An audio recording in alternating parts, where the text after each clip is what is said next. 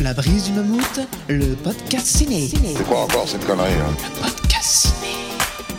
Invité, Sûrement que col-œil à l'une, un autre fouille merde. un thème, L'amour est impossible. Vous avez trois heures. deux films, Qu'est-ce que vous voulez que je foute de cette saloperie? Un choix. C'est fantastique. Présenté par Mammouth. Et quand tu veux, Mammouth. Tu veux que je fasse parler la poudre? Ah oui. Bonjour à tous, c'est Mammouth. Bienvenue dans ce nouvel épisode du podcast ciné de la brise du Mammouth. Alors le concept est très simple. Je reçois un invité, on choisit un thème, puis on choisit chacun un film en fonction de ce thème, et enfin on débat et on tranche. Et aujourd'hui, je reçois Cédric Obstoir. Comment ça va Drixé? En forme? Ça va très bien Ouais Ouais. Ça t'a fait bizarre que je t'appelle Cédric Obstoir Euh, ouais, parce que déjà ça se prononce Obstoy. Ah hmm. Et euh, ouais, ça fait ça bizarre qu'on m'appelle par mon prénom et mon nom euh, Ça depuis l'école. ouais. Ça fait longtemps que ça se prononce Obstoy Depuis que j'ai changé de peau. Je vois pas pourquoi tu dis ça. Alors, euh, et on revient un petit peu dans cette fameuse formule où euh, j'invite un copain pour parler de cinéma. Alors t'es pas le premier, mais ça fait quand même très plaisir que tu sois là et d'avoir un copain euh, cinéphile avec qui on va, on va discuter. Le plaisir est partagé. Ah, formidable. Est-ce que euh, t'as quelque chose à vendre? Est-ce que euh, t'as euh, quelque chose à dire? Est-ce qu'on peut te retrouver quelque part? Ou est-ce qu'on attaque direct? Hmm, attaquons direct. Oh, Ok. Ouais. Passons à l'objet de la visite. Vous venez me parler de quoi? Ouais, bah au moins, on sait de quoi on parle, là, c'est clair. Le thème que nous avons choisi pour cet épisode, c'est changer de peau. Hmm, Changer de peau. Alors, c'est aussi apprendre au premier degré, parce que le principe, c'est de parler de chirurgie, surtout de chirurgie plastique, hein, chirurgie esthétique, et de tous les films compris un petit peu ce, gimmick euh, comme, comme base. N'est-ce pas? Ouais, c'est ça. Donc, euh, alors évidemment, c'est difficile de généraliser un petit peu euh, euh, tous les films qu'on parlait de chirurgie esthétique. Donc, on s'est dit que le mieux, ce serait qu'on choisisse chacun, pour présenter le thème, chacun deux films qui traitent de ça et justement de voir un petit peu comment ces films bah, utilisent la chirurgie esth- esthétique dans leur histoire, quoi. Oui, c'est ça, en introduction de, des films qu'on va présenter après. Voilà. J'ai pas été clair, c'est ça? Tu me dis hein, si c'est pas bien. Donc, souvent quand même, effectivement, euh, donc on a dit changer de peau, parce que le principe c'est que la chirurgie esthétique dans les films, bon c'est un peu un fantasme hein, déjà, parce que ça se passe pas en vrai euh, comme ça se passe dans les films, mais c'est aussi euh, pour faire un peu une métaphore autour bah, du changement de vie et des choses un petit peu autour de ça. C'est ça. C'est ça. Bon, bah jusque-là, t'es complètement d'accord avec Pour moi. l'instant, ouais, je suis d'accord. Ça va pas, ça va pas, Ça va pas durer va durer, mais. Alors dis-moi quel, quel film toi t'as choisi pour présenter le thème? Alors moi j'ai euh, j'ai choisi deux films euh, très différents dans le temps.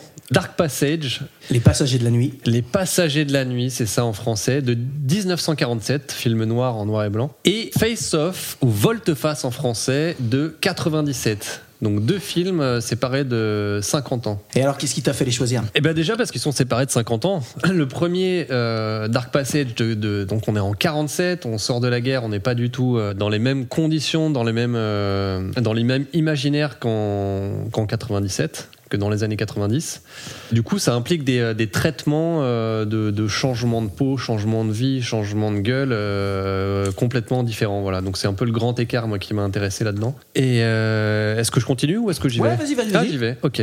Alors, donc Dark Passage, superbe film, très beau film, très bon film, avec Humphrey Bogart et Lauren Bacall. Un film noir, film policier. euh, il s'agit d'un mec qui a été emprisonné, mais euh, Sûrement à tort. ouais, sûrement à tort, et qui s'évade. Et euh, au cours de son évasion, il est, euh, il est reconnu par des citoyens lambda parce que son affaire a fait du bruit. Ouais, et sa puis, tête est partout dans les journaux. et qui puis euh, son évasion a aussi fait du bruit et il décide de changer de visage. Mais ce qui est intéressant, c'est que euh, déjà c'est Humphrey Bogart qui joue le, le, le- le rôle du mec qui s'évade et qui change de visage. Et on voit vraiment le visage d'Humphrey Bogart qu'au bout d'une heure de film. Hmm. Donc c'est déjà, un- je trouve, un, quelque chose d'assez innovant dans le, en 47, où euh, le- la star principale, tu la vois qu'à une heure du film, et du coup elle fait écho un peu au film que- dont je, dont je vais parler plus tard, euh, Seconds. et il y a aussi une mise en scène qui est assez originale, c'est-à-dire que euh, en général, quand euh, le personnage change de peau durant le film, bah, il y a différentes techniques en fait. Soit on utilise deux différents acteurs, soit euh, il change très tôt au début, euh, soit il est bandé euh, au début et puis après ça lui permet d'avoir qu'un seul acteur après. Et là, c'est ce qui se passe justement. On voit pas du tout le visage du personnage avant, avant qu'il se fasse. euh, Ouais, il y a beaucoup, il y a beaucoup de vues subjectives aussi. c'est ça, il y a- et je crois que c'est un des premiers films qui utilise là, euh, c'est comme en- dans le jeu vidéo là, euh, first person shooter, un truc comme ça. C'est peut-être du- pas le premier, mais effectivement, ça a été. C'est un des premiers. Ouais, Ouais, je ouais. sais. Alors j'ai pas été fouillé pour savoir quel était le premier, mais en tout cas c'est hallucinant de voir en, en 47 où t'as une où la caméra c'est littéralement les yeux du personnage. Quoi. Mm. Du coup tu peux voir son avant-bras lorsqu'il il interagit avec d'autres personnages, les, les autres euh, regardent face caméra. Ouais, et pour ça j'ai trouvé ça hyper intéressant. Ouais, ouais. c'était quand même, euh, même si c'était pas le premier, c'était quand même un gros défi technique, c'est clair. Et puis aussi, euh, c'est vachement osé parce que comme tu disais, Humphrey Bogart, c'était la superstar à l'époque, quoi. Et du coup, euh, le mec, on le, il est qu'en voix off pendant une heure de film. C'est comme si tu avais Tom Cruise dans un film de deux heures. où, actuellement, tu le voyais qu'une heure, quoi. Ça paraîtrait un peu, un peu chelou, quoi. Et ben là, ils, ils ont osé faire ça quand même. C'est ça, c'est osé. C'est osé et puis en même temps ça fonctionne quoi, ça marche bien parce qu'on l'a- on l'attend son arrivée. il est marqué sur l'affiche. On m'avait promis Humphrey Bogart, il est où? Il est où? Je vois qu'un mec. euh, soit je vois ses mains, soit je le vois dans l'ombre. Bon, après le problème du film c'est que justement Ouais. Dès qu'on voit Humphrey Bogart, c'est là où le film prend moins d'intensité parce que Ouais. je le trouve un peu moyen. C'est ça, on l'attend, on l'attend. Mais c'est peut-être aussi euh, cette impression euh, à cause de l'attente. Mais c'est vrai qu'on l'attend pendant une heure et quand il arrive, on fait Ah, c'est ça, Humphrey Bogart Ouais, c'est un peu, c'est vrai qu'il est un peu décevant dans le film. Bon. Alors que Lauren Bacall, de l'autre côté, elle, elle est euh, sublime, quoi. Alors elle est extra, ouais, franchement, euh, rien que pour sa prestation déjà, euh, le film est à voir. Et puis après, ça reste un film policier, donc il y a une intrigue, euh, il y a des rebondissements, donc c'est hyper, c'est non, vraiment très bon film. Ouais, ouais, et puis comme on disait, il y a, il y a des petits trucs de mise en scène pour pas qu'on voit la tête. Il y a des, y a des plans, hum, j'allais dire rigolos, mais c'est pas le terme, mais en tout cas intelligents et des choses comme ça. Le- le- tout, tout le début, vraiment, la mise en scène, elle est très intéressante, quoi. Ouais, c'est ça. Donc il y a ce truc de le- la caméra qui joue les yeux du personnage. Il y a euh, des fois on, on voit le personnage, mais euh, son visage est toujours dans l'ombre. Rien que pour ça, c'est hyper intéressant. il y a un plan aussi, là, moi que j'aime beaucoup, euh, c'est au moment. Alors, c'est après l'opération, mais il a encore ses bandages. Donc, on, on voit que c'est Humphrey Bogart, mais on voit pas vraiment sa tête. Et il y a un plan, il, il va chez quelqu'un qui est mort. Je, je dis pas trop, bon, j'ai un peu spoilé. Euh, mais voilà, il arrive chez quelqu'un qui est décédé, et en fait, il y a un plan qui est euh, sous le plancher. et en fait, euh, le, le mort, il est allongé par terre.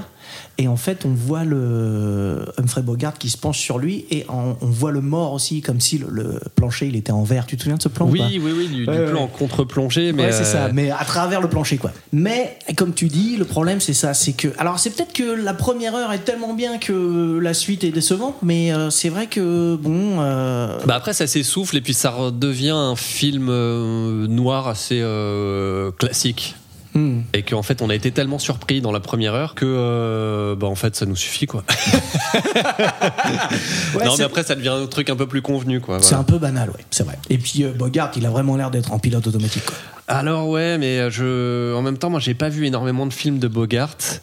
Et euh, je m'attendais à voir un comédien charismatique euh, et en fait je le trouve euh, limite un freluquet. Euh, même face au second rôle, je trouve qu'il il fait pas le poids. Alors je sais pas, c'est peut-être que il était pas bien à ce moment-là ou, ou c'est moi qui ai juste pas vu suffi- suffisamment de films de lui et qui arrive pas à mettre en perspective le- sa prestation dans ce Ouais. film. Mais bon, je ne sais pas.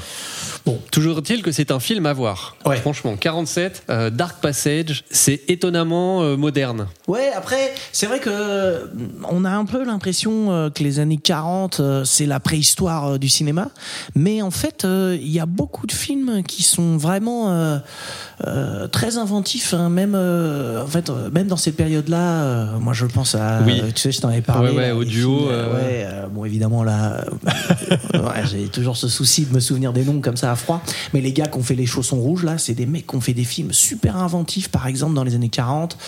Euh, bon, il y a plein de. Bon, évidemment, comme ça, à froid, euh, j'ai pas de nom ou de trucs qui me sortent, mais il faut pas croire que euh, avant la couleur, il y a que des films pourris, quoi. Ou avant les années 60, avant la nouvelle vague, il y a quand même des films qui sont géniaux, quoi.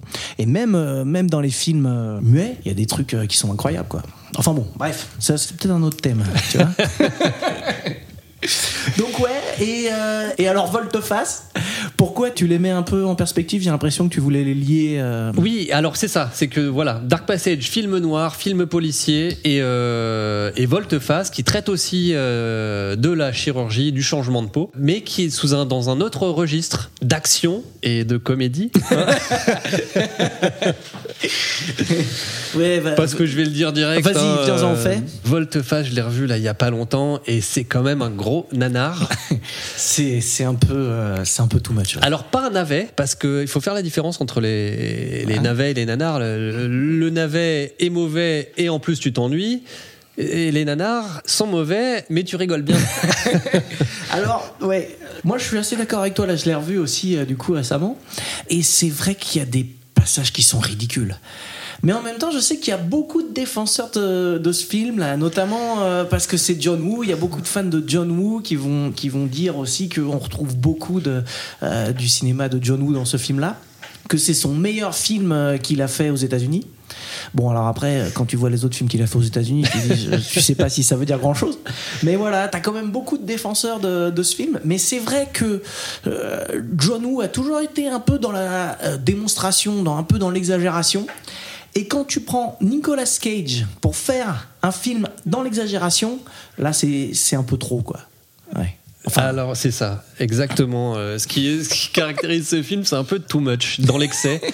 Alors je sais pas à quoi c'est dû, si c'est euh, si, si c'est Nicolas Cage qui a payé sa tournée de Poppers ou de Coco à, à toute l'équipe. mais je crois qu'il a toujours joué comme ça. hein. Ouais, mais ce qu'il y a, c'est que même la, la réalisation, alors je vais peut-être me faire des ennemis, mais euh, Des papas. la réalisation de John Woo euh, dans, dans Volte-Face, elle est, euh, il y a des ralentis euh, à, à tout bout de champ. Alors il y a des pétards, ça explose. Au niveau du son, mais il y a des fois des, des mecs qui tirent avec des, euh, des, des semi-automatiques et ça a des bruits de mitraillettes. Enfin, et le scénario. Ah, aussi le scénario. euh, Ouais, parce que alors qu'est-ce qui se passe comme type de chirurgie euh, dans votre Alors, face Volte-face, euh, pour euh, faire le pitch vite fait, donc c'est un, un terroriste vraiment méchant. Et, mais pourquoi est-il méchant Euh, Bah Parce ouais. que. Bah, c'est un méchant, Parce que ouais, c'est un méchant.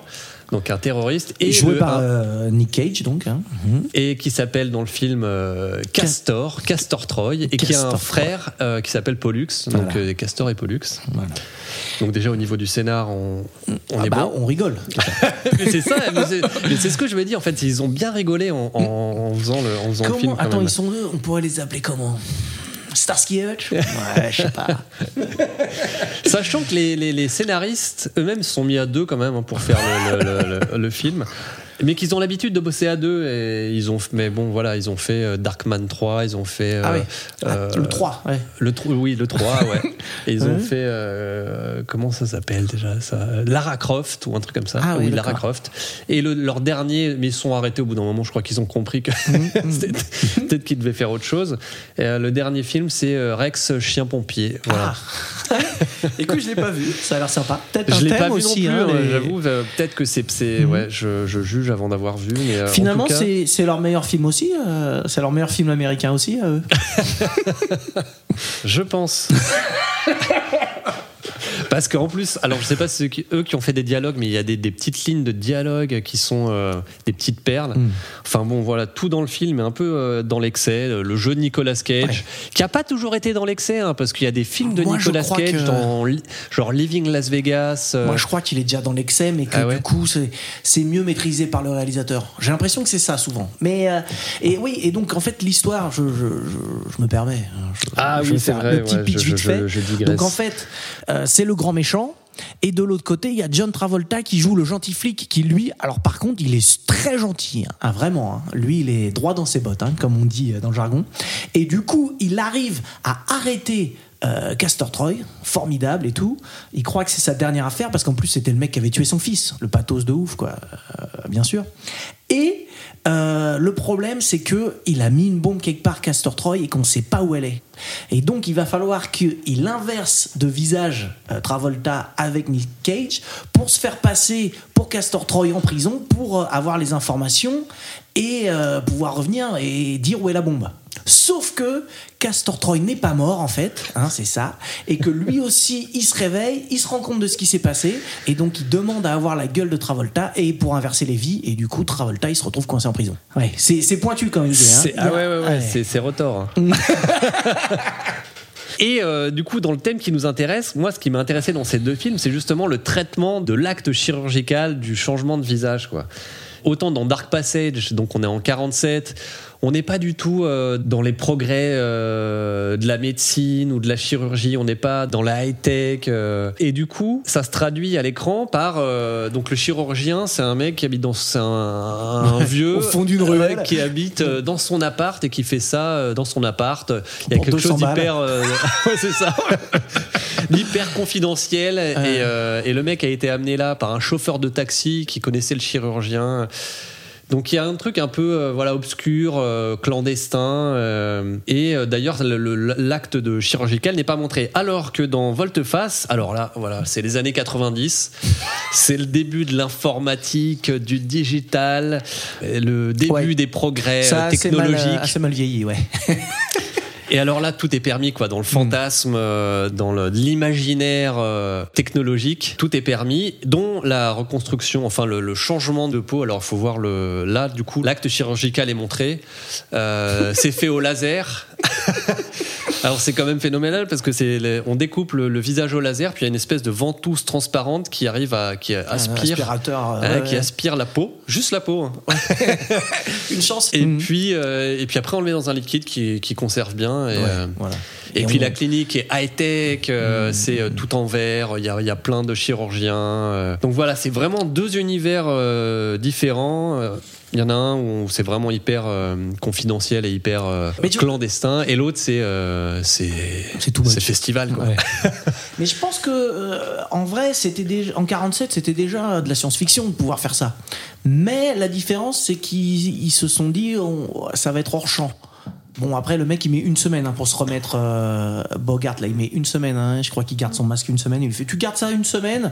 Euh, Je te fais ça en une heure, une heure et demie. Après, tu gardes le, masque, les bandes, une semaine, et puis tu les enlèves et tu vas voir tu seras tout neuf. Voilà. Bon, évidemment, il y a un fantasme aussi là-dessus. hein. Mais euh, effectivement, ils sont plus dit c'est pas possible, il y a un côté science-fiction, mais on va pas le montrer. Et je pense que le fait que ça vieillisse aussi vachement, là, l'opération de Volteface, c'est qu'ils veulent vraiment nous montrer comment c'est fait. Eh, regardez, c'est génial, je découpe au laser. Ce qui n'a aucun sens, hein, en plus. Mais euh, on va. on- ah oui, et puis il lui rajoute des kilos. Non, il lui enlève des kilos pour qu'il ressemble à, à Nick Cage. Euh, il, il lui colore pas les yeux aussi. Enfin, je sais plus. Enfin, bon, bref. Il lui, il, lui, euh, il lui coupe les cheveux aussi. Enfin, c'est des, des chirurgiens coiffeurs. Et il lui teigne les cheveux pour Ouais. avoir. euh, il le coiffe. Non, mais vraiment, il le coiffe et il le teigne les cheveux. Mais remarque, c'est euh, euh, bien réussi parce qu'après l'opération, on dirait vraiment euh, Nicolas Cage. hein. On dirait vraiment Nicolas Cage. Ouais, ouais, c'est dingue. Et il change les voix aussi. Oui, oui, il y a oui, un oui. truc qu'enregistre. Ouais, ouais, non. Ah Ouais, ouais, il y a. Ils disent euh, Attends, je vais te changer la voix. Ils Ouais, mettent le doigt sur la gorge et puis ça, ça change la voix. C'est super bien fait, les années Ouais, ouais, 90. ouais. Ouais, non, c'était bien. Et du coup, ouais, juste pour revenir sur l'histoire du jeu du copain Nicolas Cage, c'est que ça a piégé euh, Travolta. Parce que Travolta, il a été obligé de jouer lui aussi en surjeu à fond les ballons pour matcher euh, Nick Cage. Parce que quand ils inversent les rôles, euh, Nick Cage, il devient gentil. Et Travolta, il devient le méchant. Et donc, ils sont obligés de jouer pareil euh, les rôles. Enfin, bref. Donc, euh, voilà. Les mecs euh, vont beaucoup trop loin, quoi. Et la fin est extrêmement ridicule. Il faut rien dire. Là, vraiment, la toute toute fin, là, ça n'a aucun sens également. Mais même le début, hein, le, le, le tout. non mais le- le- si tu regardes le tout début, la scène est superbe. hein. C'est un donc Nicolas Cage qui arbore une superbe petite moustache. Bah ouais, c'est pour dire que c'est dans le passé. C'est ça, ouais. Ouais, ouais. Et qui avec une paille est en train de siroter un, je sais pas, un- dans un gobelet Ouais, une en sorte carton, tu vois, Mhm.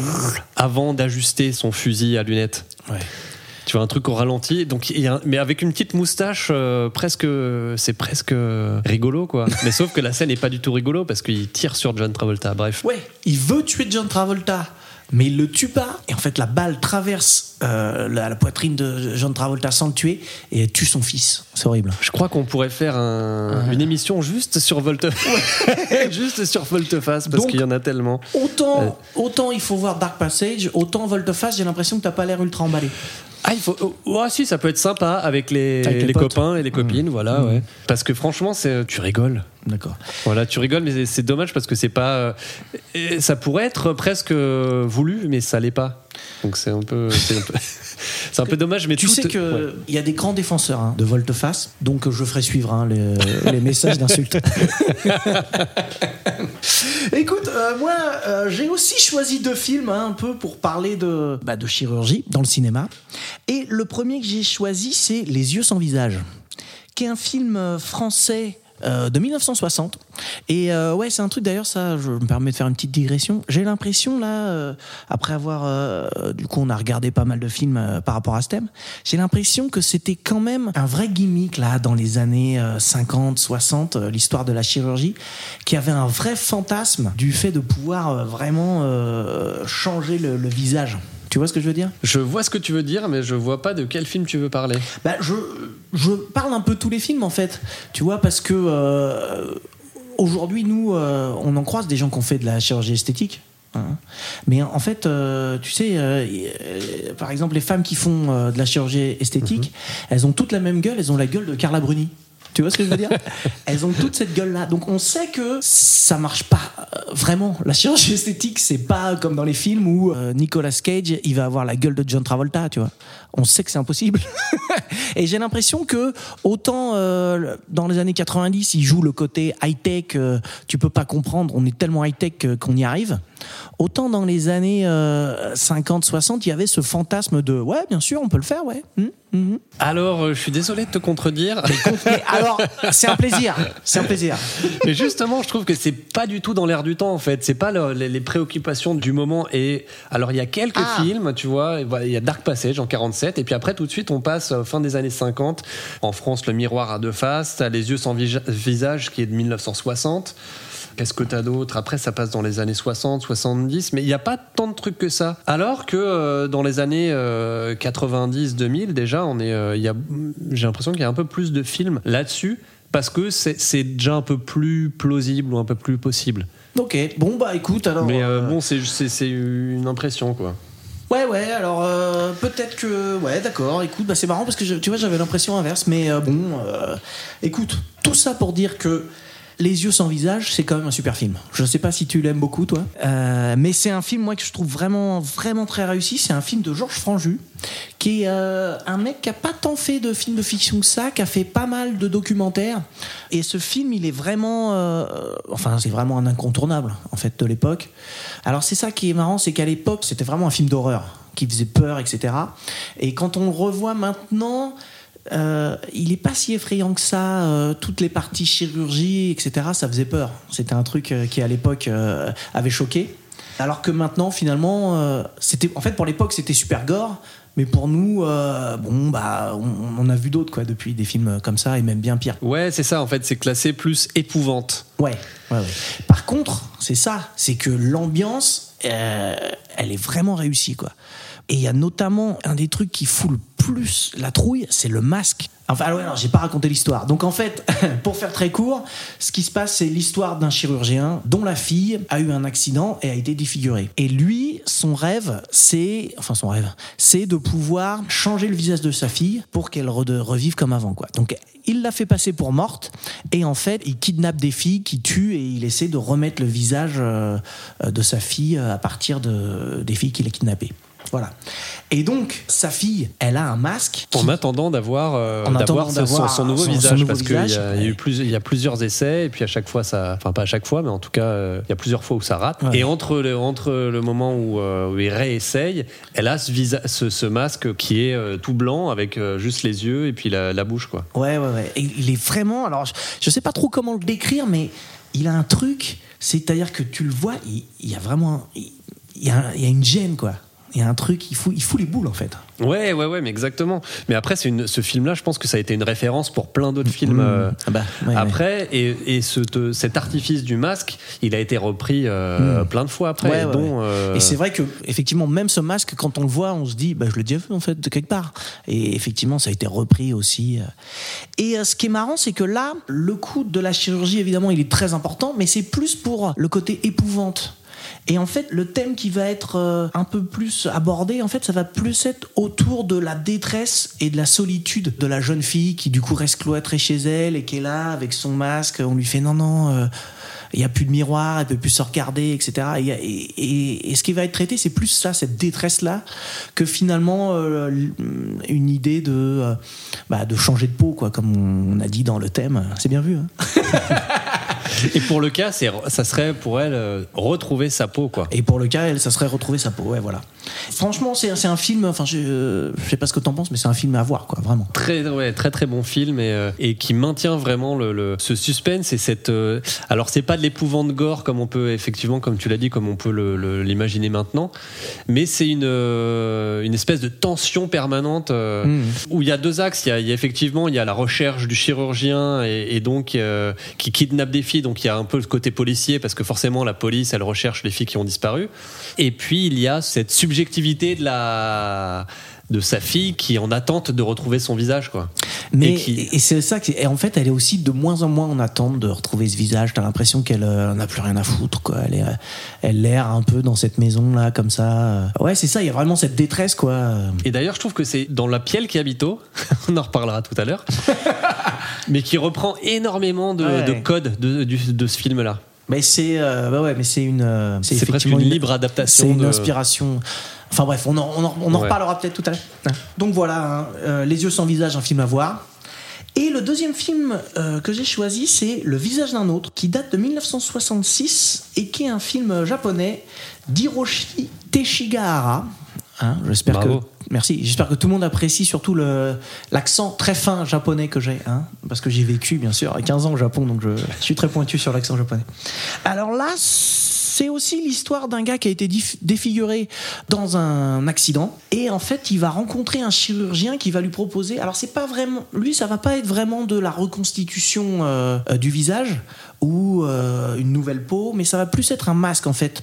Il va lui faire un masque qui pourra porter euh, pour, euh, bah voilà, revivre en quelque sorte. Avant de raconter l'histoire, je vais quand même dire que c'est un film qui est quand même assez expérimental, je dirais, qui a vraiment des euh, de la mise en scène avec des trucs de mise en scène assez, euh, enfin c'est assez inventif.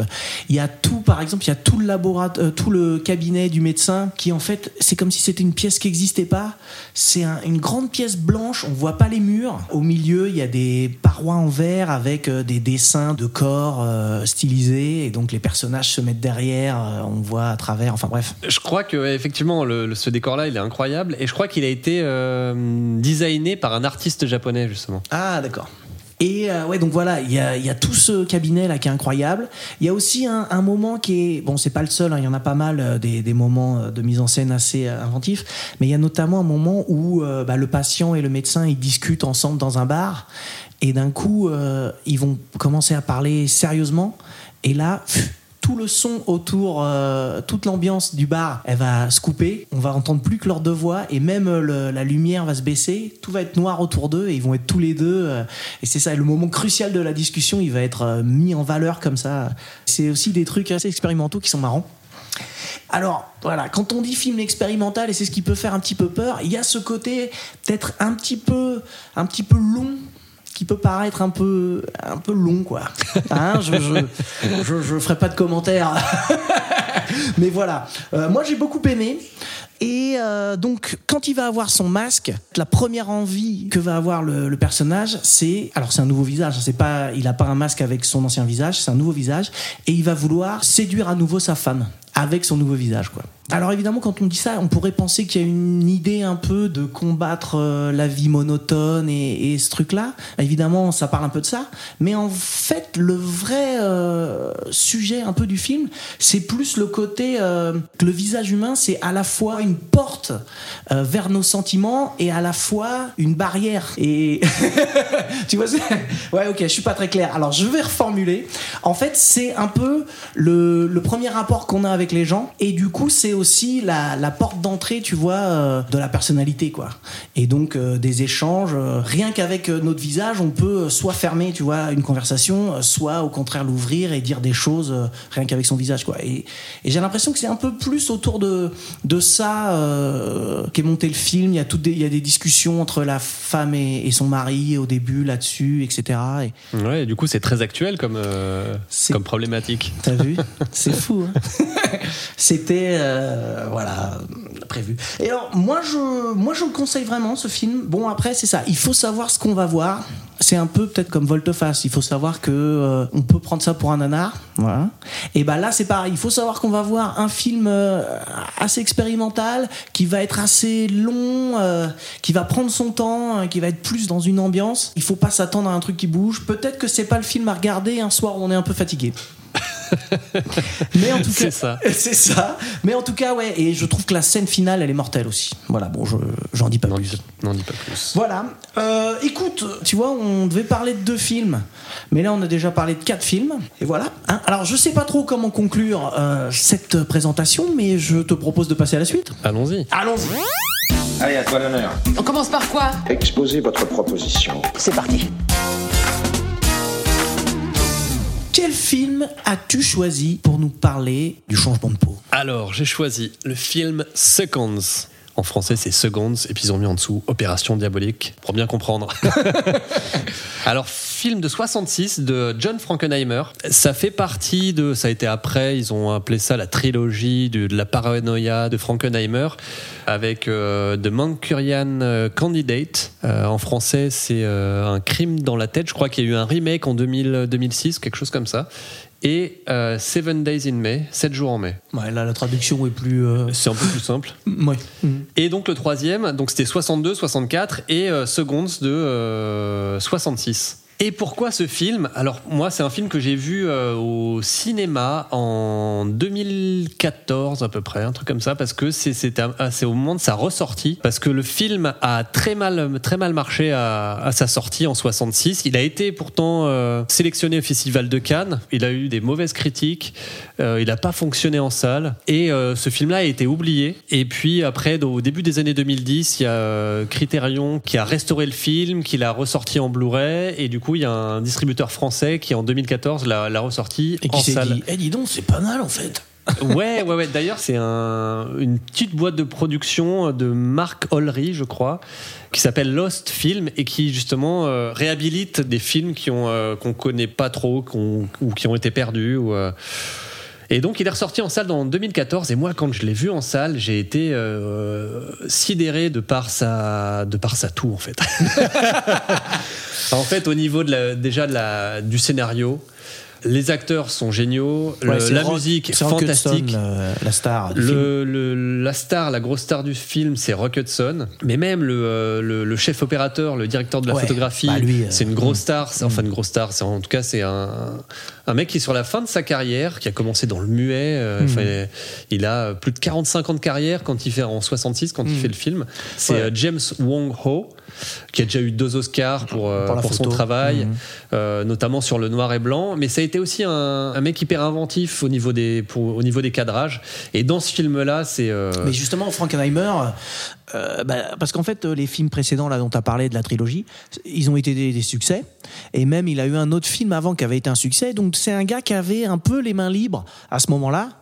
Et quand il a ce scénario, il se dit, bah moi, je vais pouvoir faire un truc euh, différent ce coup-là. Et justement, il avait demandé à bosser avec ce directeur de la photo, à ses producteurs, parce qu'il savait que lui, c'était un mec qui justement euh, était inventif et était capable d'aller loin euh, dans les idées qu'il avait, quoi. Ouais, ouais, c'est ça. C'est qu'il avait la cote à ce moment-là, et il a fait le film qui, je crois que pour lui, c'est un de ses meilleurs films. Rock Hudson dit lui-même que c'est son film préféré dans lequel il a joué.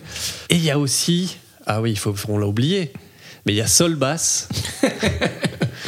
qui est un designer euh, graphiste euh, génial. Donc c'est un mec, qui- il, il a bossé dans la pub, il a fait des logos qui sont encore actuels, il a fait des affiches de cinéma et il a fait des génériques parce qu'il y a une période où les génériques faisaient euh, partie intégrante du film. C'était une vraie introduction au film avec les, le nom des- des- de toute l'équipe. Et le, le générique de ce film-là, déjà, c'est une petite pépite. Ouais, ouais. Et Solbass, ça a été, euh, un, il en a fait beaucoup pour Hitchcock, il en a fait pour Otto Preminger, il en a fait pour Scorsese. Enfin, il est, il est génial. Et d'ailleurs, il y, a un- il y a un site qui est euh, superbe qui s'appelle euh, Movie Title Style Collection que vous pouvez retrouver sur YouTube. Et il répertorie tous les génériques. Et franchement, c'est juste des petites œuvres euh, en 2-3 minutes euh, qui est magnifique. Et euh, Solbass, il a dû en faire au moins une trentaine ou une quarantaine. Euh, et donc l'introduction est juste géniale et avec une musique de Jerry Goldsmith, Voilà. qui est pas trop connu non plus. Enfin comme ça de nom, mais euh, c'est l'équivalent d'un- Bernard Herrmann, d'un avec euh, Hitchcock et même encore après de John Williams et puis euh, voilà Oh, c'est du même mec, acabit quoi. Oui, bien sûr. Ouais, ouais. C'est vrai que ce qu'il y a, c'est qu'il est peut-être un peu plus vieux que John Williams, par exemple, mais, euh, mais c'est effectivement une grande star de la musique du, de film. C'est un ouais, super compositeur de, de musique et notamment euh, sur ce film-là où la musique elle est hyper prenante, qui te met dans l'ambiance euh, tout de suite parce que dès le générique, euh, on- il n'y a pas d'introduction, on rentre direct, euh, la musique est un peu dissonante, euh, il y a quelque chose, on est d'inconfortable, on sent qu'on va être un peu challengé quoi. Et donc ah oui, on n'a pas dit de quoi ça parlait le film Ouais, mais exactement. justement, je me disais, est-ce qu'on peut pas, avant de parler du film, on peut pas parler un peu de Frankenheimer? Parce que c'est un, j'ai l'impression que c'est un réalisateur qui est quand même un peu oublié. Mais oui, c'est ça. C'est un réalisateur qui est un peu ton, enfin qui avait la côte dans les années 50-60 et qu'on a un peu oublié et qu'il faudrait euh, revoir après euh, Seconds. Juste après, il fait Grand Prix. On n'a pas dit, mais Seconde, c'est un film en noir et blanc. C'est son dernier film en noir et blanc de Frankenheimer. Après, il passe à la, à la couleur. D'ailleurs, c'est vraiment la, période où, euh, où on fait le changement, où, euh, où tous les films passent en couleur, la deuxième moitié des années 60. Grand Prix, qui est un super film, qui est encore avec le générique de Sol Bass, qui est juste génial.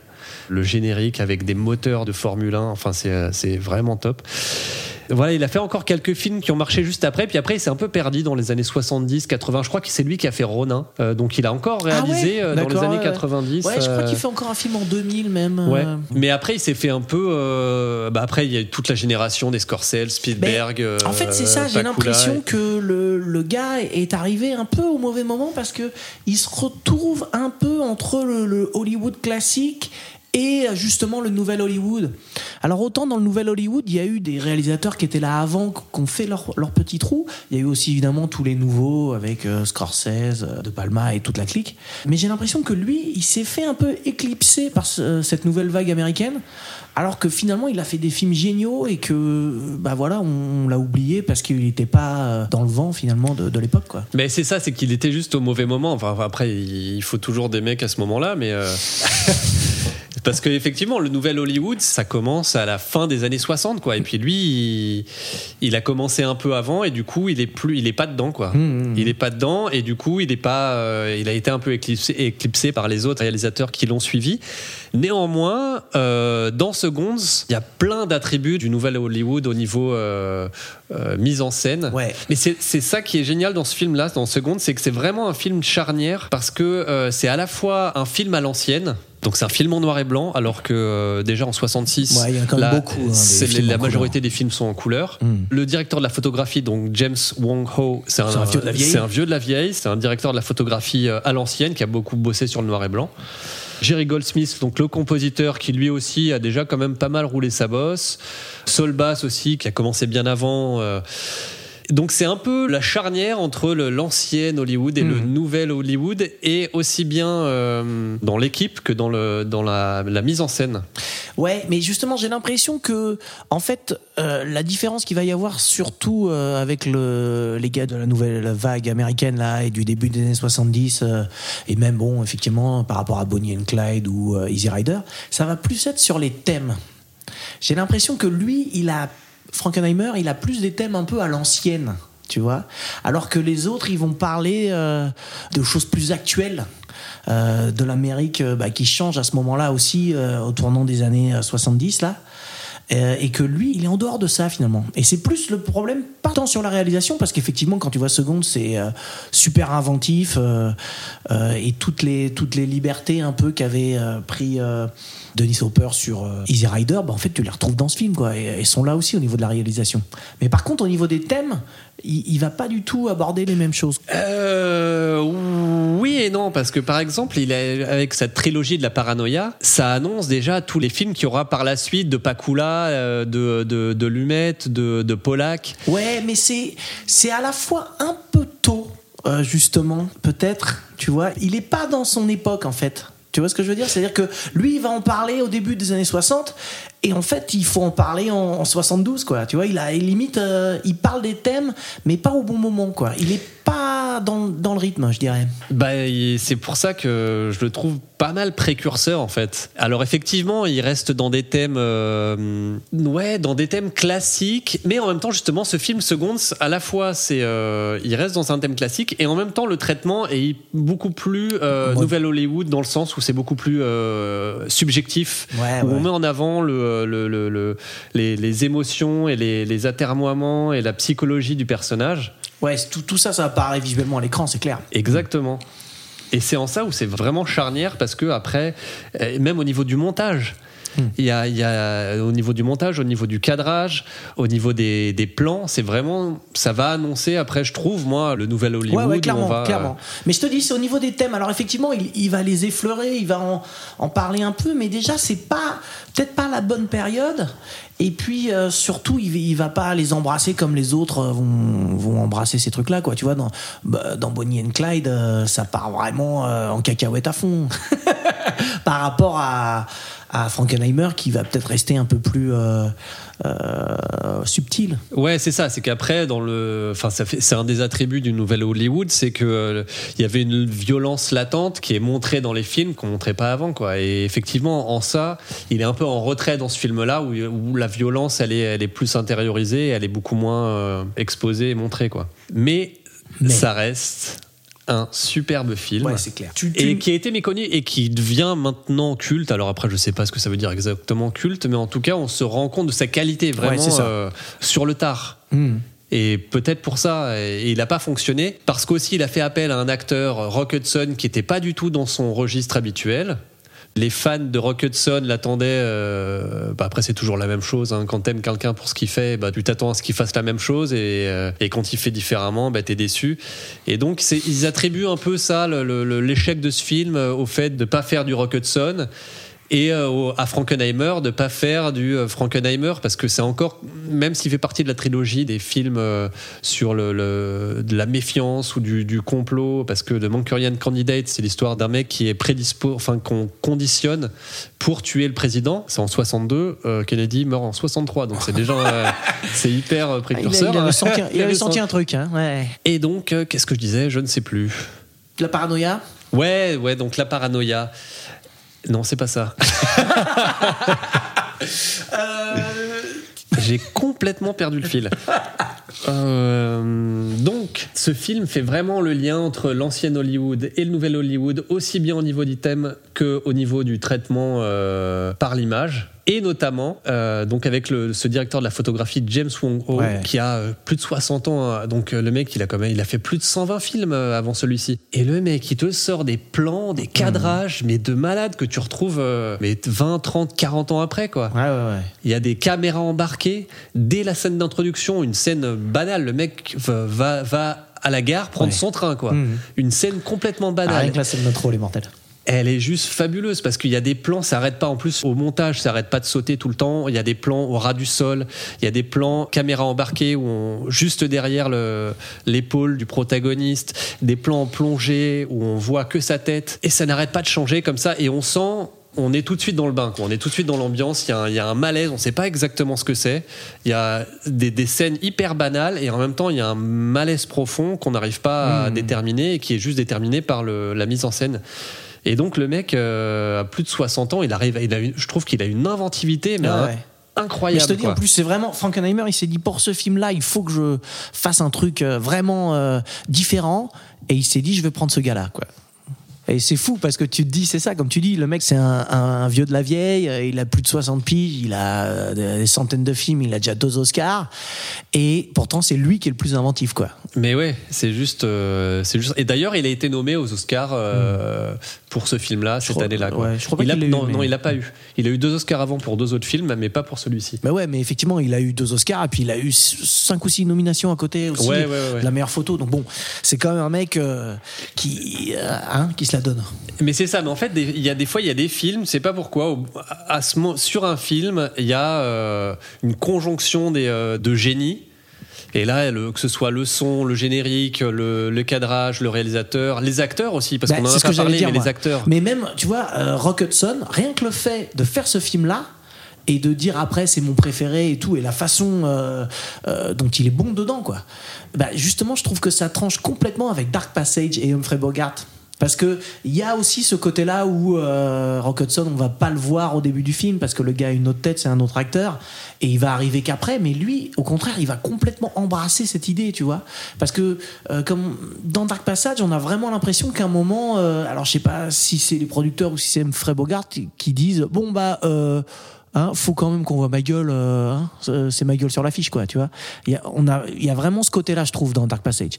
Alors que dans euh, Seconds, on a vraiment l'impression que Rod, Hudson, euh, que Rock Hudson, il se donne à fond dans le rôle. Ouais, mais alors c'est pareil, il faut le remettre dans le contexte. C'est un film qui parle beaucoup à Rock Hudson parce que déjà il y a donc il y a un changement de peau. Et je me rends, Donc, je, je vivre- me rends compte qu'on ouais. a. Excuse-moi, je te couper, mais je me rends compte qu'on n'a pas fait de, de petit pitch euh, du film. Est-ce que c'est pas le moment où il faut qu'on dise euh, un petit peu le scénario et ce qui se passe? Euh, effectivement, on, on va faire un pitch vite fait.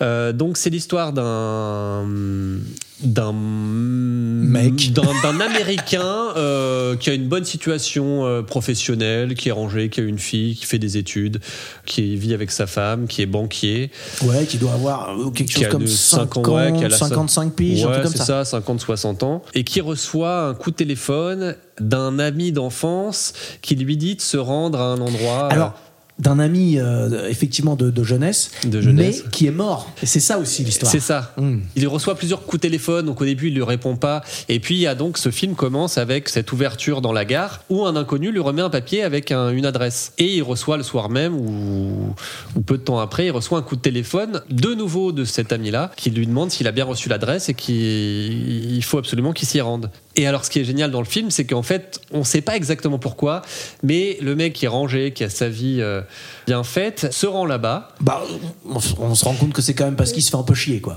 Exactement. Mais c'est ça qui est bien rendu, c'est que c'est jamais dit euh, explicitement, mais que c'est rendu juste par le traitement de l'image. Et donc de fil en aiguille, il se rend à, à cette adresse, puis après on le mène à une autre adresse, puis après on le mène en camion encore à, à une autre adresse, et il se retrouve dans des bureaux, enfin dans un immeuble, où on lui propose de changer de vie. Et donc ça, ça se déroule, il y, en a, il y a 40 minutes de film, donc c'est euh, John Randolph qui joue le personnage de- de Hamilton, et qui après deviendra, donc il va se faire, euh, il va accepter de changer de visage pour vivre une nouvelle vie en fait, une seconde chance, seconde. Putain, ça, Euh, ça- ça voulait dire ça en fait. Ouais, ouais, ouais, c'est ça. C'est tiré. Alors, on n'a pas dit, mais c'est tiré d'un livre, voilà. Hmm. Et il va devenir Rock Hudson, alias euh, Monsieur Wilson. Ouais. Donc voilà, il va changer d'identité, il va changer de visage, il va changer de lieu de vie, il va vivre sur la côte ouest. Euh, Il va changer de métier il aussi, va il va de devenir métier. peintre parce qu'ils lui ont fait un petit interro- interrogatoire euh, sous, euh, sous drogue, une espèce de sérum Mm. de vérité. Et il a dit qu'il rêvait d'être peintre. Et donc voilà, hop, il devient peintre. Donc c'est vraiment le truc rêvé, quoi. Le gars, euh, euh, il se fait chier dans sa vie et on lui donne l'occasion de changer et en plus de faire un métier qu'il qu'il rêvait de faire, de vivre sur la côte ouest, etc., dans, dans un, à côté sur la plage. Enfin bon, ça a l'air génial, quoi. Voilà, nouvelle vie. Et après, bah, après il faut Bah, laisser la surprise. euh, voilà, parce que bon.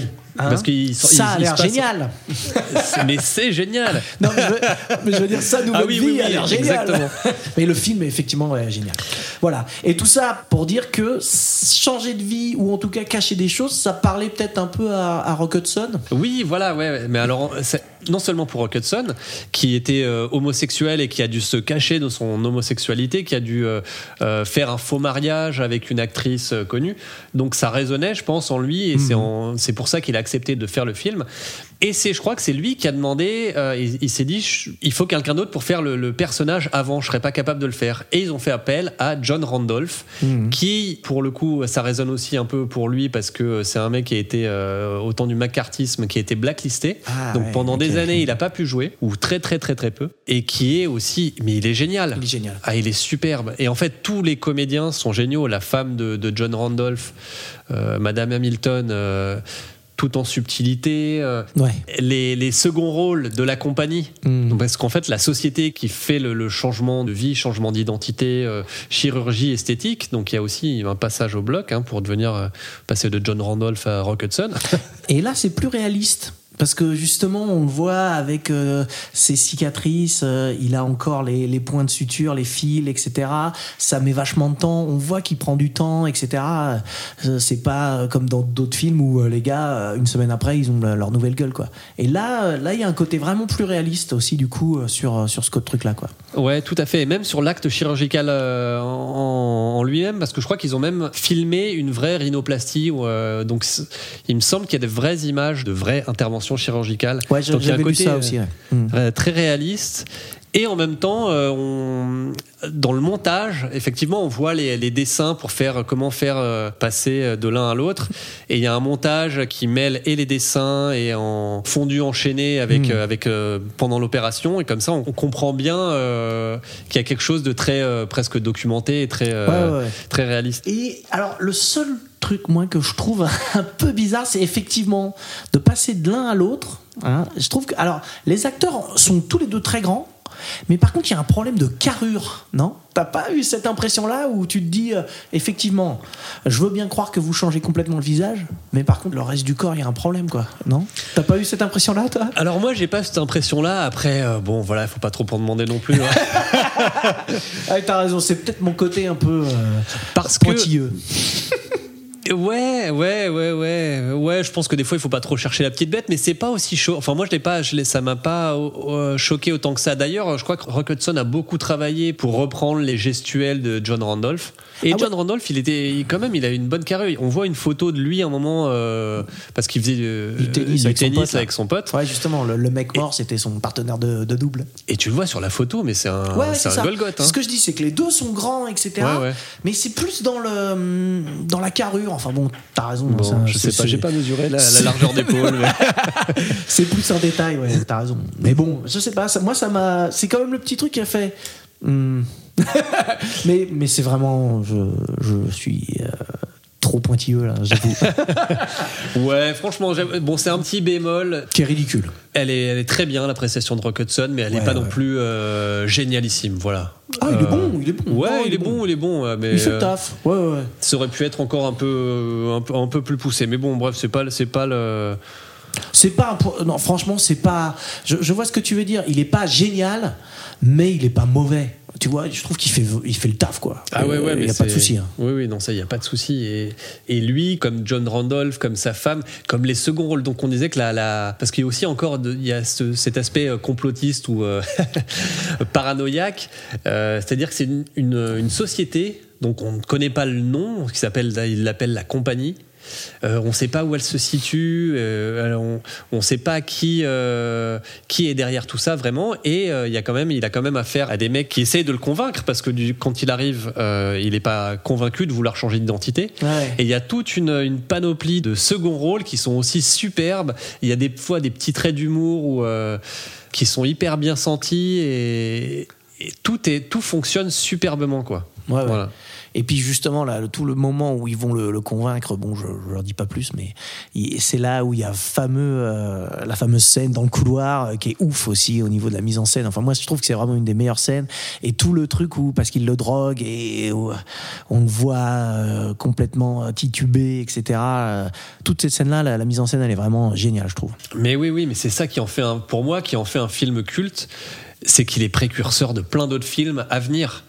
Et dans cette, euh, cette scène où il est drogué, on voit pas des images, euh, c'est que des images euh, de sa mémoire en fait, parce qu'il est drogué, il se souvient de la scène mais très vaguement, et du coup toute l'image est distordue et même le décor est distordu, et il y a un, un sol à damier noir et blanc et, euh, et le mec s'avance sur un vers un lit. Et, et en fait là il y a du Lynch pour moi, c'est on se croirait dans Twin Peaks dans la loge pour moi, c'est, il est vraiment énorme ce film. Je ne sais pas s'il a vraiment inspiré euh, concrètement euh, les, les réalisateurs à venir, mais euh, je trouve que au niveau de la mise en scène, c'est juste phénoménal, quoi.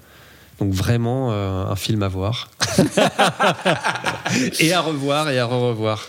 Est-ce que t'as tout dit sur le film? Euh, Tu veux rajouter un petit truc? Ouais, je- qu'est-ce que je voulais rajouter? Ouais, que là encore, on s'aperçoit que les- le, le film est, est ancré dans sa période, donc c'est les années 60, fin des années 60, où il y a, un- il y a- le, le thème, c'est un peu une, il y a une contestation sociale qui est un peu latente et qu'on perçoit dans le film. D'ailleurs, dans sa vie euh, de, de Rock Hudson, euh, sur la côte ouest, il se retrouve un moment avec euh, à faire une des vignes, enfin une, Ouais, une espèce de fête un peu de fête libérée. et, et hippie on va dire Ouais, ouais, ouais. et donc il y a ce côté hippie mais du coup il y a vraiment le thème de la de l'époque qui ça. a une, une, une contestation une remise en cause de l'American way of life et qu'il y a peut-être autre chose euh, d'autres possibilités ou d'autres modes de vie ou Ouais, d'autres, et c'est vrai que euh, moi c'est un truc là, c'est vrai. euh, tu vois, je- j'étais prêt à changer de film, mais en fait, euh, on n'a pas parlé de ça évidemment, le- le- tous les thèmes aussi, parce qu'il y a vraiment ce côté où euh, il remet en question un peu la vie quotidienne, le, le côté euh, euh, train-train, etc. Où le mec il se fait chier dans sa vie et on lui propose un, vas-y, bah viens, on va, on va s'amuser quoi. Et il y a vraiment ce côté-là euh, où le mec il finit par, enfin je, je, sais pas là, je vais peut-être un peu spoiler, mais le mec finit par se rendre compte qu'il est passé à côté de sa vie en fait. Mais il n'est pas passé à côté de sa vie dans le sens où il aurait pu faire autre chose. Mais il se rend compte qu'il est passé à côté de, enfin il n'a pas, euh, il pas vécu quoi. Sa femme, euh, enfin tu vois, il était tellement dans le, quotidien et le euh, et voilà les habitudes que c'est comme ça qu'il est passé à côté de sa vie pas tellement parce qu'il a raté, euh, parce qu'il aurait pu être peintre ou euh, champion de tennis ou je sais pas, mais parce qu'en fait il s'est laissé noyer euh, dans le- la vie quotidienne et c'est ça qui lui a fait rater sa vie. Ouais, ouais. D'ailleurs, c'est ça qui le motive à, à changer de vie parce qu'il se rend compte que Bah, qu'en en fait, fait- il se fait chier quoi. Ouais, voilà, il, a, il, a, il a réussi sa vie euh, pour pour les autres, mais pas pour lui-même quoi. C'est ça, mais en même temps, ce qui le motive. Bon, là, je vais, je vais commencer à. Je voulais pas spoiler, c'est pour ça que j'ai essayé d'être discret. Mais je vais, je vais essayer d'être euh, d'être subtil. En fait, le fait qu'il se fasse chier euh, avec le quotidien, ça va lui permettre de se rendre compte qu'il a envie de changer de vie. Mais une fois qu'il a changé de vie, c'est là qu'il se rend compte qu'il est passé à côté de sa vraie vie, entre guillemets. Quand je dis sa vraie vie, c'est-à-dire avec sa femme, euh, avec euh, ses amis, avec sa famille, etc. Et euh, bon, effectivement, comme on l'a dit, enfin comme on l'a sous-entendu, ça se passe mal finalement quand il arrive dans sa nouvelle vie. Et c'est aussi parce qu'il se rend compte que il a raté un truc dans sa vie précédente. Et ce qu'il a raté, c'est à cause bah, du train-train. Voilà, je me répète un peu, mais c'est ça quoi. Et le truc, c'est un peu de se dire que euh, il faut éviter euh, toutes ces habitudes et de rentrer dans une espèce de de, de, de, de, je sais pas le mot, mais il faut essayer de ne pas rentrer dedans quoi. Mais c'est ça qui est génial dans ce film, que c'est à la fois un thriller parce que finalement euh, euh, il y a une changement, un changement d'identité, donc il y a, une, une attente qui est derrière du, spectateur de savoir comment ça va se passer. Et en même temps, c'est un vrai drame, quoi. C'est même une, une tragédie, quoi. Mm. Et c'est ça qui est fort, c'est que euh, il arrive à mêler les deux, quoi. Euh, thriller, tragédie et presque science-fiction parce que c'est. Ah si, euh, science-fiction à mort. Ouais, ouais. parce que parce que c'est parce Mm. que c'est de toute façon pas possible hein, de passer de John Randolph à, à Rock Hudson même euh, même maintenant et que, euh, et que tout ça est superbement mêlé et que euh, et comme je disais il y a même des traits d'humour euh, et qui sont très bien sentis qui sont pas qui te font pas sortir du film et en ça c'est un film euh, vraiment vraiment réussi quoi. Et euh, ouais, quand tu disais là, le drame, moi je trouve qu'il y, a y une scène qui est déchirante. C'est quand euh, il retourne voir sa femme une fois qu'il est devenu Rock Hudson. J'en dis pas plus, mais là, cette scène-là, là, tu fais ah ouais, d'accord. Ouais. C'est vraiment. euh, Moi j'ai trouvé que c'était vraiment un passage très très émouvant quoi. Et, et du coup, bon, bah non, bah là après c'est du spoil, j'arrête. t'as épuisé ton quota J'ai épuisé mon quota, je crois que j'en ai déjà trop dit. Euh, bon, écoute, je crois que pour ce film, on est plutôt d'accord. Mais j'ai cru comprendre que pour le film suivant, ça va pas être la même chose. Là, après, c'est la bagarre. ok. Eh ben, allons-y. Et maintenant à toi. Bon alors écoute, je te fais une proposition. Vous feriez pas ça? Je vais me gêner.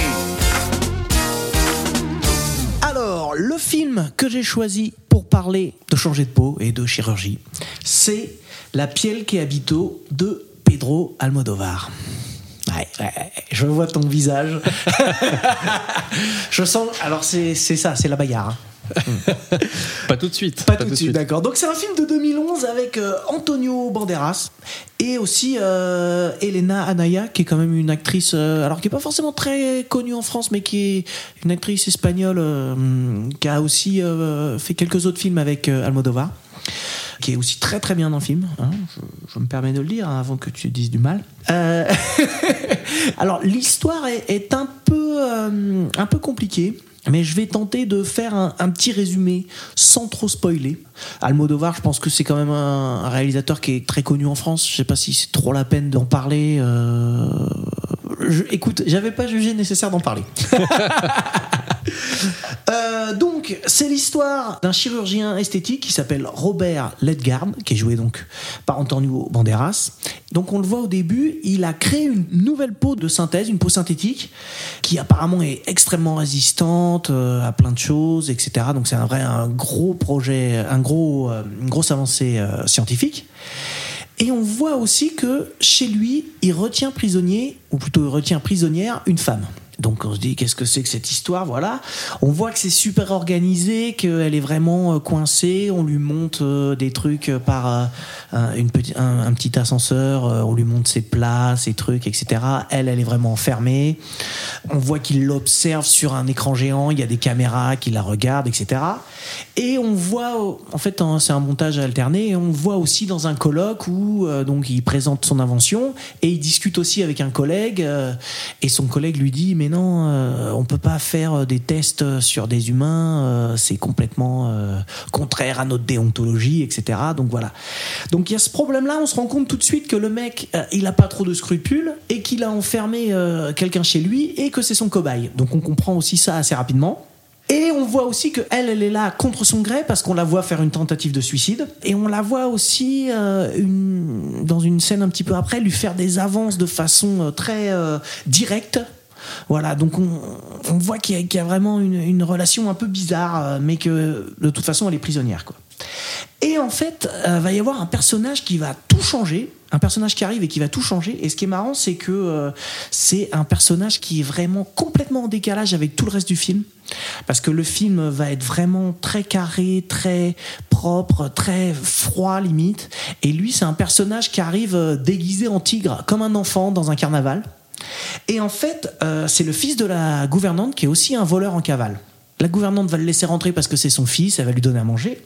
Et le tigre, hein, je vais l'appeler le tigre, faut préciser que le, le- le- son enfant est âgé en fait. Il a une quarantaine d'années quoi. Ouais, c'est ça, effectivement. euh, Il est déguisé d'un- comme un, il est un déguisé enfant, comme mais un ce n'est enfant, pas un mais en enfant. fait, c'est pas du tout un enfant. Ouais, ouais, effectivement. Et euh, donc, il va voir euh, sur les écrans de contrôle, il va voir Vera, parce que la femme s'appelle Vera, qui est retenue prisonnière.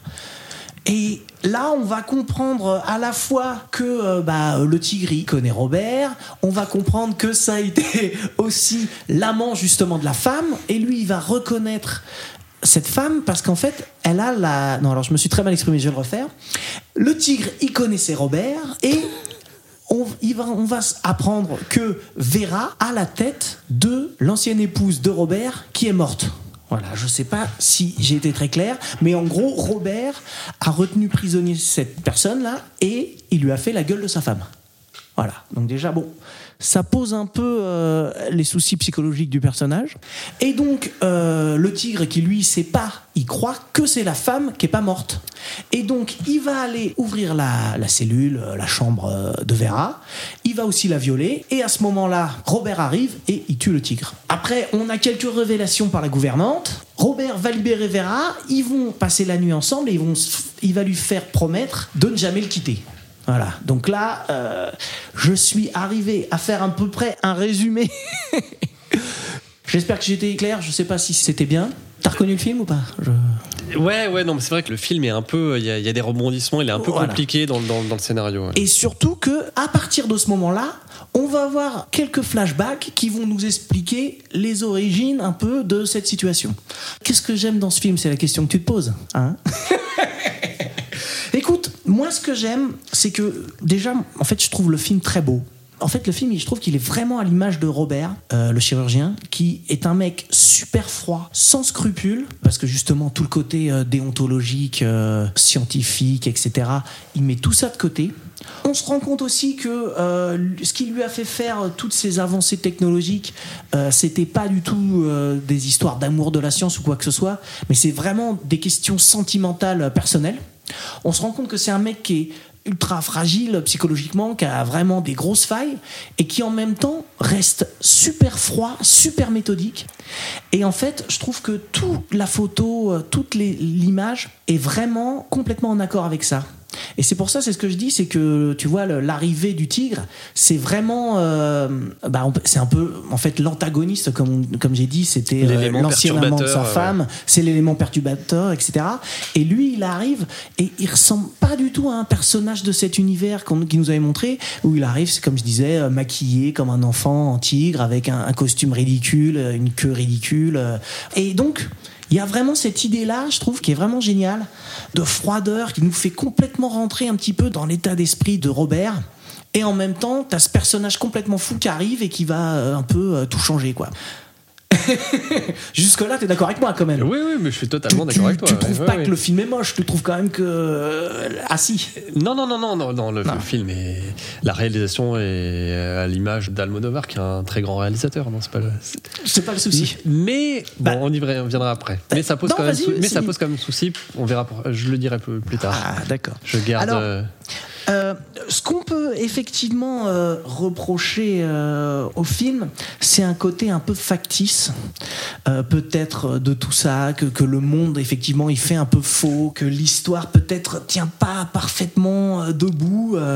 mais en fait, je trouve que malgré toute cette froideur et toute cette réalisation, comme je disais, qui est pas une réalisation qu'on attend d'Almodovar, qui est plutôt un mec qui avait, qui a toujours eu des personnages un peu flamboyants ou, ou en couleur, hein, enfin souvent euh, des personnages un peu hors normes. Euh, non, mais au niveau de la, de la mise en scène, je suis pas sûr que ça soit vraiment. euh, pour moi, ça reste du Almodovar. Au niveau des cadrages, au niveau de la lumière, euh, je pense que c'est, est assez fidèle à ça, à, à ce qu'il a fait avant. Moi, je reconnais bien. ouais, ça te. ouais. ouais, ouais, tu Après, effectivement, c'est l'univers euh, en lui-même est, est complètement différent. là. Enfin, c'est un de ses premiers thrillers. euh, Là, c'est vraiment un vrai thriller sérieux. euh, Il y a très peu d'humour dedans. Et les autres, Oui. euh, ces autres films sont euh, l'univers est complètement différent, mais dans la strictement dans la technique, Et tu trouves pas que ça se sent dans la, dans la réalisation? Bah, je trouve que ça reste euh, dans la réalisation, ça reste de. On reconnaît a- sa patte, quoi. Ouais, c'est ça. Ça reste, ça reste du Almodovar. Il y a un côté un peu euh, hors du temps, hors du. même si le temps est désigné, c'est en 2000. Je crois qu'il indique la date. Ouais, il indique moment, il indique où ça Mm. se passe. Mais il y a un côté un peu fable, un peu. euh, Ouais, ouais, effectivement. Qui est bien rendu. Mais ce que je disais, c'est que malgré un petit peu ce côté froid, je trouve que c'est un film qui a énormément d'émotions, en fait. Et alors, c'est peut-être ça la différence entre toi et moi sur ce film. Peut-être que t'as pas été touché. Mais moi, c'est un film que j'ai, qui m'a assez touché. J'ai trouvé que vraiment euh, tous les, dilemmes des personnages, etc., euh, euh, même la gouvernante, tu vois, enfin, pour moi, tout ça, ça paraissait très concret. C'était très réel. Malgré l'univers un peu factice, tout est, tous les, les, les sentiments, ils étaient plutôt réels, quoi. ah, mais Jusque-là, je suis totalement d'accord avec toi. T'es tout d'accord D'accord. Ouais. Ok. Alors, c'est pour ça que je suis toujours en train de me demander où est le problème. Mais bon, euh, il y a un autre truc. Alors, par contre, moi, c'est un truc que j'ai pas réussi à. Alors, j'avais dit que je, je spoilerais pas, donc je vais pas spoiler. Mais j'arrive pas à, à comprendre le, le personnage de Robert, en fait. Tout ce qu'il fait, j'arrive même pas à trouver, tu vois, une, une sorte d'explication à tout ça. Je trouve que c'est trop. C'est vraiment un, un truc complètement fou, quoi. Vraiment. En fait, c'est voilà, c'est ça. C'est-à-dire que pour moi, la seule explication de ce qu'il fait, c'est la folie. je dois rebondir. Bah, je sais pas, tu peux rebondir. Toi, t'as. euh, Enfin, bon, écoute, euh, je suis un peu perplexe euh, devant ta mine, j'avoue. Oh non, mais, j'attends, j'attends, j'attends. T'attends ton heure J'attends mon heure. J'attends mon Non, moment. mais écoute, voilà, moi j'ai fait. pense que ça va peut-être être intéressant de rebondir par rapport à ce que tu penses. Mais je te dis, j'ai fait un petit peu euh, un petit résumé de ce que je pense du film. C'est vraiment ce côté-là, je le trouve très beau. Et, euh, et vraiment, les- toute la partie émotion est vraiment très bien rendue. Et puis, pour moi, c'est ça, c'est que le personnage de Robert, il reste complètement fou, quoi. Alors, quels sont tes problèmes avec ce film Venons-en au fait. Alors, le premier problème, déjà, que je, je- je ne suis pas un. Parce qu'il y en a plusieurs. Ouais, je, vais introduire le, juste, mais c'est un problème personnel, c'est que je suis pas un grand fan déjà de Pedro Almodovar, mais je reconnais euh, ses immenses qualités de réalisateur. Dans ce film, je suis totalement d'accord, la, la, réalisa- la réalisation est super maîtrisée.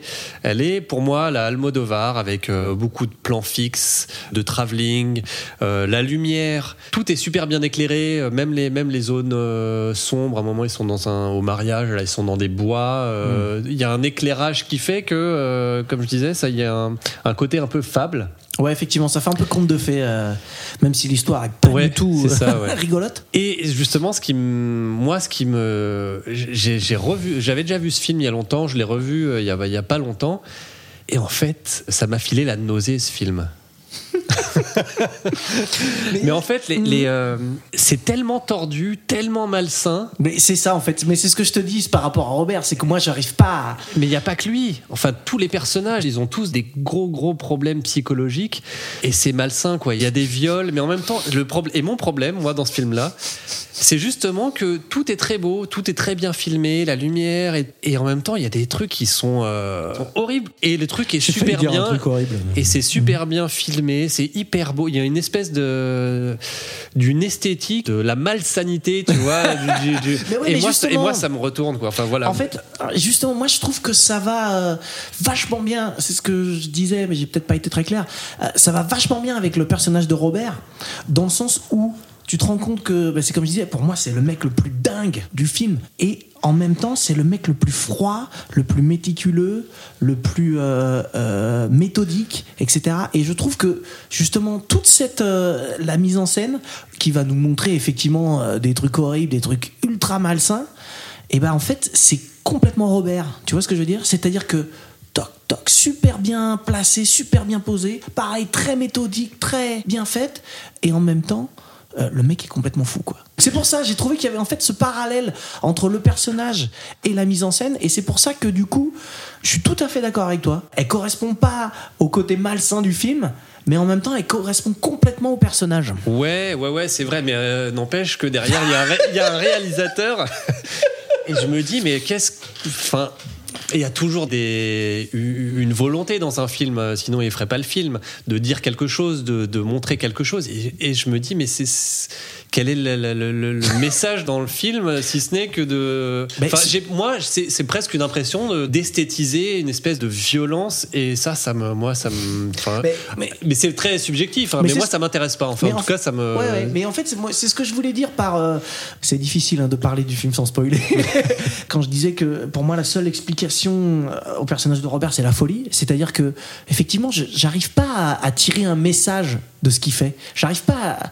Ouais, c'est ça, c'est juste, c'est un mec qui est devenu complètement fou, quoi. Ouais, mais Par- le truc, c'est qu'il n'y a, pas- il y a pas par, que lui qui est, euh, il y a pas que lui qui est complètement euh, euh, troublé psychologiquement. Sa gouvernante, son fils qui vient habillé en tigre, euh, mais même le, le- le- Ouais, mais là, le- alors, tu vois, là, même son objet de, de chirurgical, son Mhm. objet Ouais, ouais, euh, ouais, humain chirurgical. euh, Ouais, ça, c'est de, de, la- c'est de la folie pure.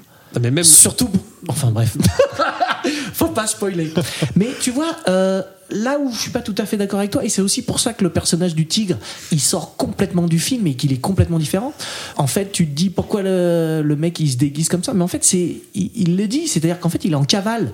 Il y a sa tête qui passe dans les journaux télé, on, on le voit un, un- un journal télévisé où justement il monte sa tête, et en fait, le mec il fait, bah c'est le carnaval, je me suis déguisé comme ça, j'ai le masque et on me reconnaît pas, et je peux sortir euh, déguisé n'importe comment dans la rue, et en même temps, je peux ne pas être reconnu, quoi c'est vraiment le personnage qui sort complètement du film parce que c'est le plus logique, c'est le plus euh, flamboyant entre guillemets. C'est, tu vois, il y a une espèce, c'est, presque le personnage le plus euh, réel. C'est même en fait pour moi, c'est vraiment le personnage le plus réel. Et tous les autres, ils sont ils sont dans autre chose, quoi. Ouais, mais en après, particulier ils- Robert. Mais ils ont tous leur logique finalement. Bah, ils ont tous leur logique. que- Mais moi, ce qui me pose problème, c'est pas juste le qu'est-ce qui est logique et qu'est-ce qui l'est pas. C'est juste qu'est-ce qu'on montre et comment on le montre et qu'est-ce que ça véhicule comme sentiment. Et moi, j'ai, hyper mal. euh, on l'a compris, hein, je crois. Non, mais j'ai hyper. Ouais, je, je- pourquoi? Voilà, je me dis, mais euh, pourquoi, pourquoi ça, à quoi, à quoi sert ce film en fait? Ah, mais c'est ça. Qu'est-ce qu'il veut dire qu'il veut dans ce film On a dit, on a dit qu'on spoilait pas, mais je pense que comment dire ça sans trahir trop de choses?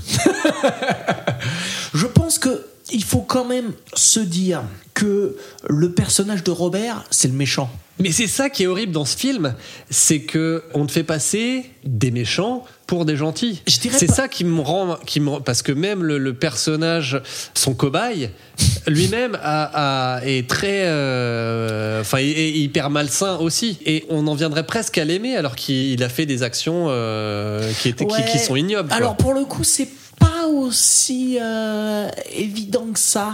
J'ai l'impression que la gouvernante et Vera, donc, ils ont un peu leur histoire, ils ont des choses, mais j'ai l'impression qu'il y a plus de raisons et d'explications, on va dire, sur leur comportement. Alors que, je reviens toujours sur lui, alors que Robert, il a vraiment franchi un pas, lui. Il est ailleurs. C'est pas un mec qui a fait une erreur ou un mec qui s'est embourbé dans un secret de famille. C'est un gars qui va. Qui... C'est un gars qui a franchi la limite de la folie. Ouais, mais à la rigueur, moi ça, ça me dérange pas parce que effectivement, en plus on donne des clés, euh, on comprend pourquoi aussi il peut, il peut devenir fou. Il perd sa femme, euh, sa fille euh, tourne mal parce que sa mère est, morte euh, et donc il, navigue dans ses eaux. Donc après les, les logiques des personnages. Les, euh, la folie des personnages, je peux la comprendre en fait. Pour moi, c'est pas le souci. Alors il peut être fou, euh, et il a des raisons de l'être. Et euh, est-ce que c'est bien ou pas bien Ça, c'est pas. C'est c'est- après moi, ce qui C'est m'intéresse, c'est- ouais, c'est ça. C'est c'est- pas. euh, oui, après ça reste un film. On sait que c'est de la fiction. Donc on Mais moi, c'est juste le vraiment le. le- Quel est le message de, quel est le message ça. Et comment c'est montré, quoi. Il y a. Comment il s'appelle Euh, Mathieu Kassovitz. Il y, a- il y a un petit truc sur. euh, c'est Combini, je crois, qui fait ça. Où ils prennent des réalisateurs, des comédiens. dans le tu vois, vidéoclub, Dans le vidéoclub. Ouais. Et euh, Mathieu Kassovitz, à un moment, il prend une vidéo de, de Tarantino et il dit Bah, ça, j'aime pas du tout. Tarantino, j'aime pas. Parce qu'il fait de la violence un truc funky. Tu vois, un truc sympa, branché. Et Ma- Mathieu Kassovitz dit mais non, la violence c'est pas drôle, c'est pas funky, c'est pas. Et moi j'aime pas ça. Et ben moi de la même manière, effectivement, j'aime pas non plus ça. Il y a une violence qui t'est euh, mise devant les yeux, une folie, des troubles psychologiques, et en même temps il y a ce traitement très esthétique de toutes ces scènes qui moi me me mettent mal à hyper mal à l'aise. Ouais, Voilà. Mais tu vois, c'est ça. En fait, la question, c'est ça. C'est qu'est-ce qu'il a voulu dire, Pedro? Parce que je l'appelle Pedro, on se connaît bien. mais euh, ouais, qu'est-ce que c'est quoi le, le message de, de l'auteur? Exactement. Et tu vois, moi, j'ai pas l'impression que lui, ils disent que le, le mec a raison ou que les personnages. euh, j'ai pas l'impression qu'il cautionne tout ça. Peut-être qu'il explique un petit peu euh, euh, toutes les actions malsaines et dégueulasses qu'on voit dans le film. Mais j'ai pas l'impression non plus qu'ils disent c'est cool. Ou c'est funky, comme dirait Mathieu. Je le connais bien aussi. T'en connais du monde. C'est showbiz.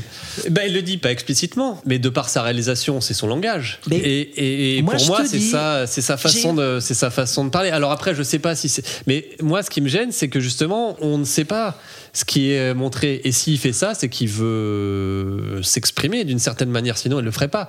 Il ferait pas de film. Non Donc pour Ouais. moi, les- tu vois, le, le- les objets d'art, les œuvres d'art euh, sont un- un- une expression ou un moyen d'expression. Donc il y a quelque chose derrière. Et là, je sais, je sais pas. Moi, la seule, je sais pas ce qu'il y a en fait derrière. Et tout ce qui me reste, c'est juste un malaise et, et une nausée. Voilà. Je rappelais ça. là. Écoute, mais c'est ce que je te disais, c'est que euh, moi j'ai été franchement ému par le film. C'était pas de la nausée. Et par contre, euh, euh, qu'est-ce qu'il veut dire? J'ai pas réussi à, trouver même une métaphore, une explication, un truc. J'ai pas réussi. Je suis d'accord avec toi. Qu'est-ce qu'il veut dire par là? Je sais pas. je sais pas, mais effectivement, alors après, je trouve qu'il y a, bon, euh, je vais pas me répéter, hein, il y a beaucoup de trucs que je trouve vraiment euh, très réussis dans le film. Et quand tu le revois, euh, tu vois qu'il y a plein de petits trucs aussi de mise en scène. euh, Parce qu'évidemment, bon, euh, on tourne autour hein, depuis tout à l'heure, mais il y a une, sorte de gros twist hein, dans le film. Et, et donc, il y a plein de petits trucs de mise en scène qui t'amènent au twist aussi avant. Et évidemment, c'est toujours des films, quand tu les revois, tu vois des détails que le réalisateur a mis un peu partout. Euh, et tout ça pour dire quoi? Bah, Je suis comme toi tout à l'heure, je ne sais plus. Mais je suis pas capable de dire ce qu'Almodovar a voulu dire. J'ai pas compris. Mais ça m'a pas empêché, tu vois, d'aimer le film. Alors c'est ça, c'est peut-être la façon de ressentir euh, euh, les émotions qui sont mises dans le film. C'est peut-être ça qui change entre nous deux. Ouais, je- effectivement, je, je sais pas trop quoi te dire.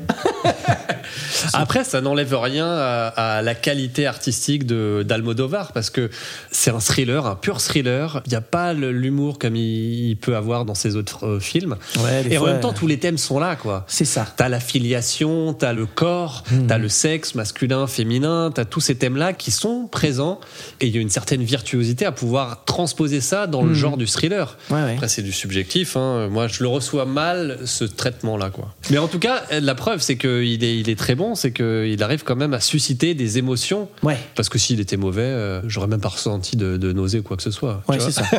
c'est ce que je Ça disais. ça m'aurait indifféré. euh, C'est la façon euh, ouais. dont on ressent le truc, peut-être, effectivement. Mais ouais, le film a beaucoup de qualité. Hmm, bon, écoute, je crois que on est arrivé au moment de.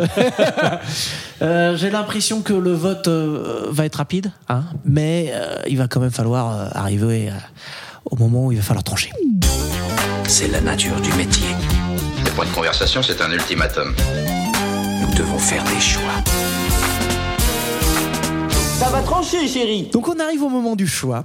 Et euh, je rappelle donc que le principe du choix, c'est lequel de ces deux films tu recommanderais à un pote qui te demanderait qu'est-ce que tu me conseilles comme film où un des personnages change de peau? Alors, juste avant qu'on y aille, je vais rappeler un peu le principe du vote. hein. C'est qu'on va avoir 10 points chacun à répartir entre les deux films. D'accord? Donc, si on trouve les deux films euh, équivalents, on met 5 à chacun. S'il y en a un qui est un petit peu mieux, on lui met 6, l'autre on lui met 4, etc., etc. Et avant de vraiment voter, on va peut-être. Parce que là, on a parlé des films séparément, mais on va peut-être passer un petit temps où on peut un peu les comparer euh, et peut-être euh, Faire évoluer. les- faire évoluer nos, Nos positions. nos positions, hein, même si j'ai l'impression que ça va être dur. je, je te laisse la main parce que euh, je te sens chaud. Ah non, ah non, j'étais pas du tout chaud parce que moi, je- j'étais prêt à répondre à la question du, euh, du pote. Bah, écoute, tu sais quoi? Moi aussi. Parce que j'ai l'impression qu'en fait, euh, c'est des films qui sont assez différents. Je crois qu'on les a bien présentés et euh, c'est difficile de vraiment les comparer. Ouais, ouais, ouais, non, mais effectivement, sur le thème de changer de peau, la Piel qui Habito, il se différencie vraiment des autres. Euh, alors, comment dire sans spoiler, mais il y a une, fois de question plus, de, de- ça, ça- ça aurait été la grande phrase à partir Ouais. de. Ils répondent tous les deux au thème. hein. Ils ils- ils changent. Il y y a un changement de peau, un changement d'identité, un changement de vie. Mais après, si, on peut les comparer, même au niveau euh, stylistique, c'est pas du tout la même chose. Et après, on peut s'en remettre. De toute façon, un film, ça reste euh, comme euh, toute œuvre d'art, ça reste un ressenti. Tout à fait. Voilà. La réponse finale, c'est un peu ce que le cœur euh, dit, quoi. hein. Voilà. Voilà. Alors écoute, euh, dans ce cas, je vais me permettre de commencer à, à voter. Vas-y, je t'en prie. Même si j'ai l'impression que bon, on va pas aller très très loin. euh, Mais ça va me permettre de faire un vote un peu particulier. Parce que euh, je vais mettre 5 points à chaque film. Voilà, je vais les mettre à égalité. Alors, comme je disais, c'est des films qui sont très différents. Je trouve vraiment que le film de Frankenheimer, c'est un film qui a vraiment tout un côté euh, génial, euh, super inventif, euh, même un, côté un petit peu psychédélique par moment, qui a vraiment une réalisation incroyable, qui, me- plaît beaucoup. Et de l'autre côté, le film d'Almodovar, qui est aussi très bien réussi, hein, on l'a dit au niveau de la mise en scène, mais c'est un film qui, lui, par contre, va plus être fort, je trouve, au niveau des émotions. Et du coup, voilà, il y en a un qui pour moi gagne sur l'inventivité, un qui gagne sur l'émotion, et du coup je les mets à égalité à, à 5 partout. Voilà, Ah bah, bravo la Suisse. Comme je dis, je sais aussi que du coup, toi, tu vas être très tranché et du coup, ça, ça me permet de, de dire ça parce que euh, c'est vrai que euh, Seconde, c'est aussi un film que je trouve génial. Voilà, donc c'est pour ça. Je me permets de, de faire ce vote euh, par rapport à ça. Tant pis, et salut la Suisse. Bah, alors, je suis désolé, je vais un peu saboter le concept de l'émission, mais moi, j'aime pas mettre des points comme ça, des, des bons points, des mauvais points. En revanche, Ah. si le pote euh, me pose la question, bah, je lui dis, euh, je lui dis, regarde Seconds. Non, mais en voilà, fait- si t'as envie de te faire du mal, regarde la Piel Habito. ça dépend de ce, ce dont tu as envie. Euh, donc, donc on comprend. euh, bon, je- on- chacun répartira les points de son côté. Voilà. voilà. Hmm. Ok, et eh ben écoute, je crois que c'est clair. La prochaine fois euh, qu'on a un pote qui nous demande qu'est-ce que tu me conseilles comme film où un des personnages? Change de peau, et ben il faudra répondre Seconds de Frankenheimer. C'est une évidence. Tout à fait. Et ben écoute, euh, même si j'ai perdu, dans un sens. Mais hein, personne ne perd, perd. personne ne gagne. mais voilà, c'est ce que Tout j'allais dire. y- Ça me fait tout- extrêmement tout- plaisir Tout le monde que, y gagne parce que que, ce film, euh, ouais, Parce qu'on a parlé de cinéma et que ça nous fait plaisir. Putain, j'aime quand t'es comme ça. bon, bah écoute, Drixé, merci beaucoup hein, d'avoir participé. Merci à toi, merci à toi euh, de m'avoir invité. Non, moi, c'est- Je, je- C'est c'est un chapeau. ouais. ouais, hein. chapeau l'artiste. Chapeau l'artiste. Et puis, bah écoute, je... euh, faut pas qu'on hésite à, à s'en refaire une autre hein, à l'occasion. Hein. Mais quand tu veux. D'accord. Et bah, formidable.